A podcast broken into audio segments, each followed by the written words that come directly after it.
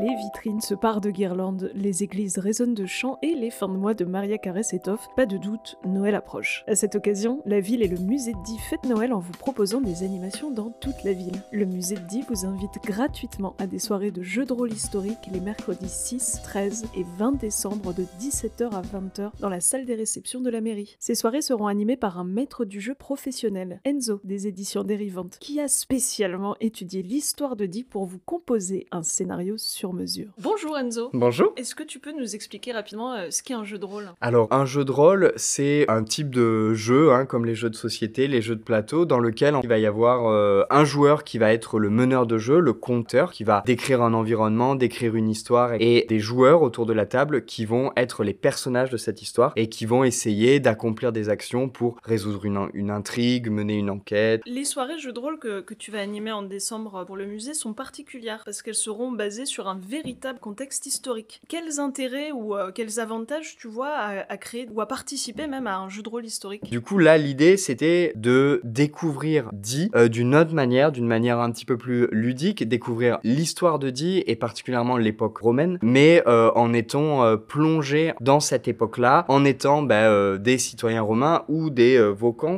les gens qui peuplaient le territoire d'Iwa à cette époque-là. Quelle période historique de l'histoire de Die tu as choisi? En fait, en partenariat avec le musée aussi pour euh, écouter un peu ce qu'ils avaient envie de mettre en avant au regard des collections qu'on peut trouver dans le musée. On a choisi la période de l'époque romaine, aux alentours de l'an 100, le deuxième siècle après Jésus-Christ. Et c'est vraiment une période où il y a beaucoup, beaucoup de changements culturellement, religieusement, politiquement, militairement aussi. Et donc pour moi, bah, c'était intéressant de plonger les gens dans cette période de, de bouillonnement. Est-ce que tu peux déjà euh, nous faire un petit résumé de, de l'aventure qui attend les participants? Sans en dire trop, pour voilà laisser la surprise euh, à celles et ceux qui vont euh, s'inscrire au parti, l'idée c'est les joueurs vont incarner des pérégrins et les pérégrins ils sont entre les esclaves et les vrais citoyens romains. En gros, euh, Rome conquiert des territoires, elle dit bah vous êtes des citoyens, mais quand même vous n'êtes pas des vrais citoyens romains, faut pas pousser. Et donc un pérégrin, il a deux solutions pour obtenir la citoyenneté romaine, soit s'engager dans la légion pendant 25 ans, soit rendre service à Rome. Et ça c'est suffisamment vague pour laisser la place à plein euh, d'aventures. Et c'est là-dedans qu'on va jouer dans une période où en fait il y a pas mal de changements puisque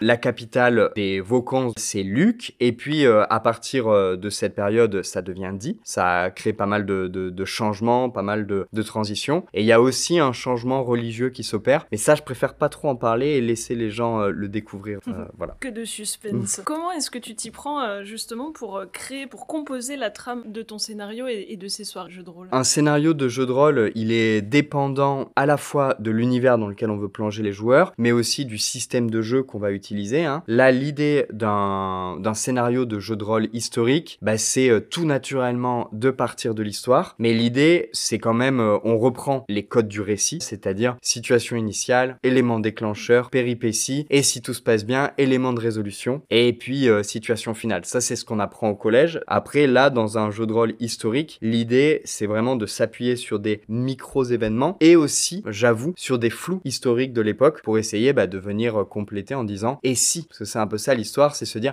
bah, et si il s'était passé ça, comment des habitants de l'époque que vous incarnez auraient réagi? À qui exactement s'adressent ces jeux de rôle? À quel public? Moi, j'estime que euh, du jeu de rôle comme ça, au format classique, ça s'adresse à partir de 12 ans. Après, l'idée là, c'est de proposer trois soirées thématiques et donc de proposer des soirées qui s'adressent plutôt à un public familial, des débutants en fait qui vont découvrir le jeu de rôle au travers de ces soirées, euh, mais aussi des gens qui ont plus l'habitude de jouer à du jeu de rôle, de faire des jeux de rôle un peu plus complexes. Le système de jeu, ce sera un système de jeu qui sera très simple. L'idée, c'est surtout de se plonger dans une époque Est-ce que tu aurais un dernier mot à, à adresser à tous ceux qui seraient partants pour rejoindre l'aventure? Eh ben, engagez-vous, comme ils disent, je crois, dans Astérix. En tout cas, moi, ça m'a passionné. Pour toutes celles et ceux que ça intéresse, ben, euh, foncez. Eh ben merci Enzo et à bientôt. À bientôt. Les soirées jeux de rôle se tiendront les mercredis 6, 13 et 20 décembre de 17 à 20h au rez-de-chaussée de la mairie de. Elles vous sont proposées gratuitement par le musée de Die et du Diwa. Attention, les places sont limitées. Inscrivez-vous dès maintenant par téléphone ou par mail.